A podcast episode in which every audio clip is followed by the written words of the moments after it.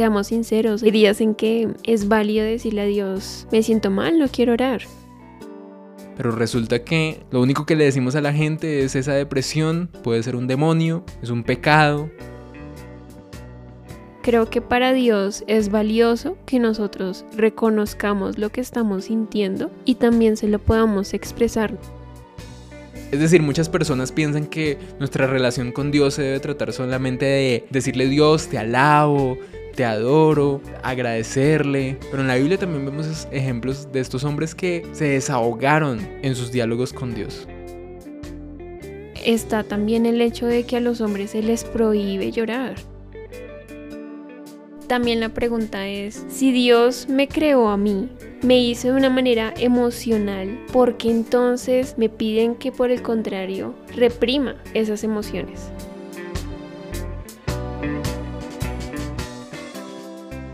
Hoy vamos a hablar de un tema del que creo que hoy todo el mundo se cree un experto, todo el mundo sabe ese tema, y es el tema de la salud emocional, ¿no? Yo ya estoy, la verdad, un poco saturado de esto, estamos saturados, ¿no? Que la salud emocional y están los que hablan en redes sociales y nos dicen cómo tenemos que manejar nuestras emociones, etc. Pero, ¿cuál es la perspectiva que debemos tener nosotros como cristianos, basados en nuestra fe, en nuestras creencias, en nuestra vida espiritual y cómo lo relacionamos esto con esa parte emocional, ¿no? Todo esto que hemos aprendido sobre la salud emocional, este tema de lo que se habla mucho. Para hablar de eso hoy tengo a una voz ya conocida en este podcast. Buenas, buenas, volvimos. Qué bueno tenerte de nuevo para un tema que para mí, aunque está sobresaturado ya en la cultura mundial o la cultura moderna, pues es un tema que aún en la iglesia tiene muchos tabús, muchos mitos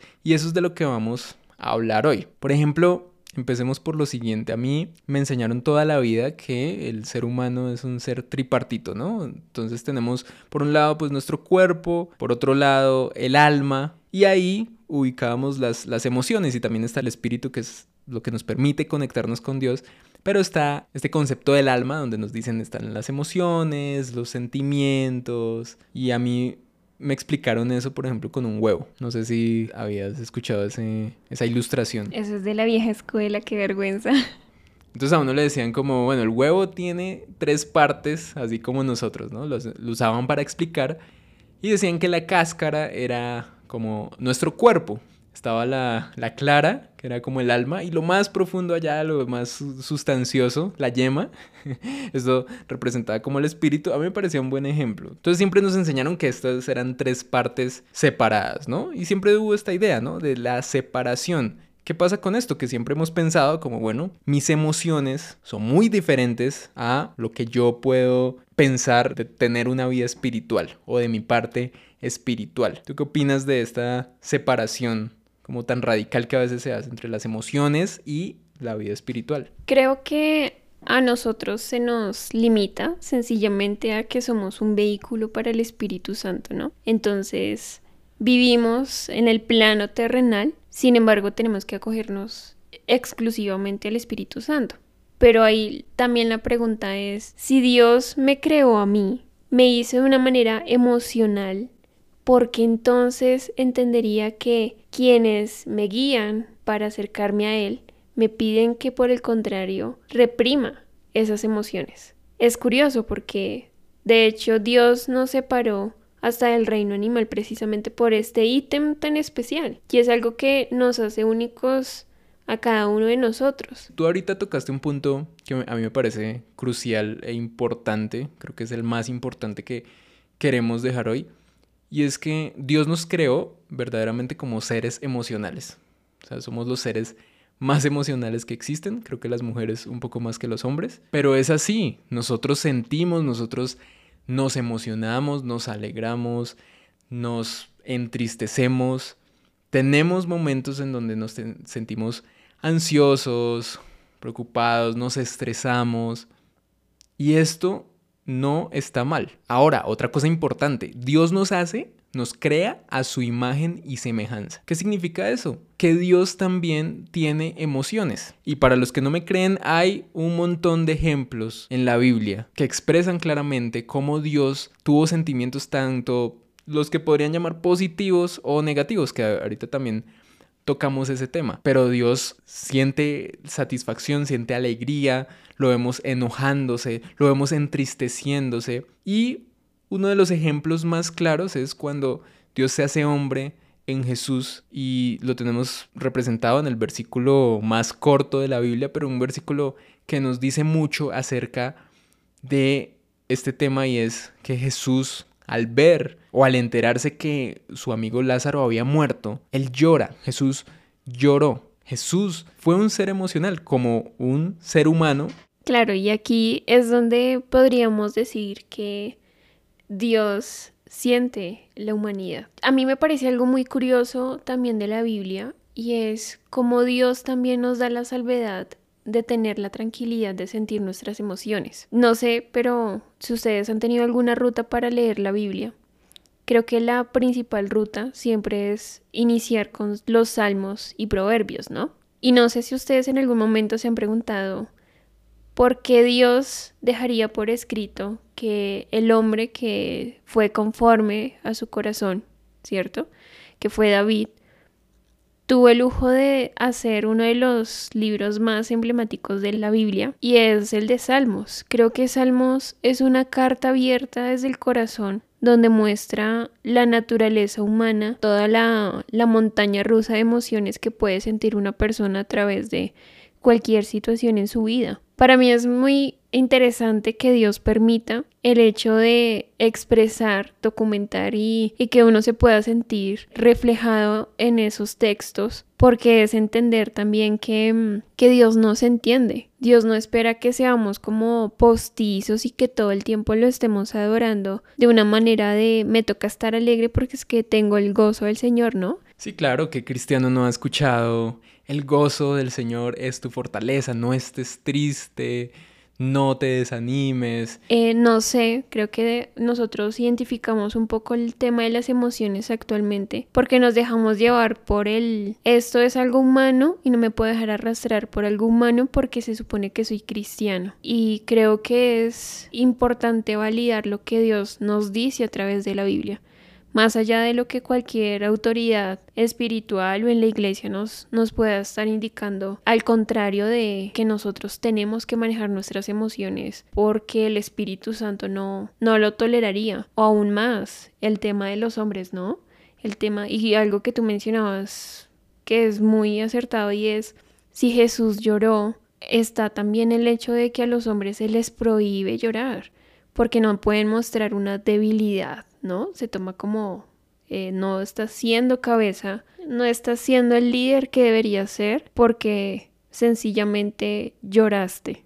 Sí, ahorita que mencionabas los salmos, además hay más ejemplos, ¿no? La vida misma de Job, o esa tragedia que nos relata la Biblia, de todas estas catástrofes que le sucedieron. Y Job, hay capítulos enteros que nos describe la Biblia que son diálogos que él tiene con Dios expresando lo que siente, expresando sus emociones, expresando su frustración, su enojo. El libro de Job es increíble, ilustra perfectamente cómo es la expresión del ser humano al desahogar prácticamente sus emociones. Y ahí vemos que Job se quita toda máscara de religiosidad, de concepciones, de tradiciones, de no, es que tengo que estar feliz, tengo que estar bien, porque tengo a Dios de mi lado. Y al contrario, él se despliega y le dice a Dios, Dios, estoy cansado, ¿por qué me haces esto? ¿Por qué permitiste que todo esto me sucediera? Y es válido. Es decir, muchas personas piensan que nuestra relación con Dios se debe tratar solamente de decirle Dios, te alabo, te adoro, agradecerle. Pero en la Biblia también vemos ejemplos de estos hombres que se desahogaron en sus diálogos con Dios. Y eso también es como incoherente con lo que ahorita también se ve, ¿no? En las iglesias, porque tenemos las relaciones con Dios falsas.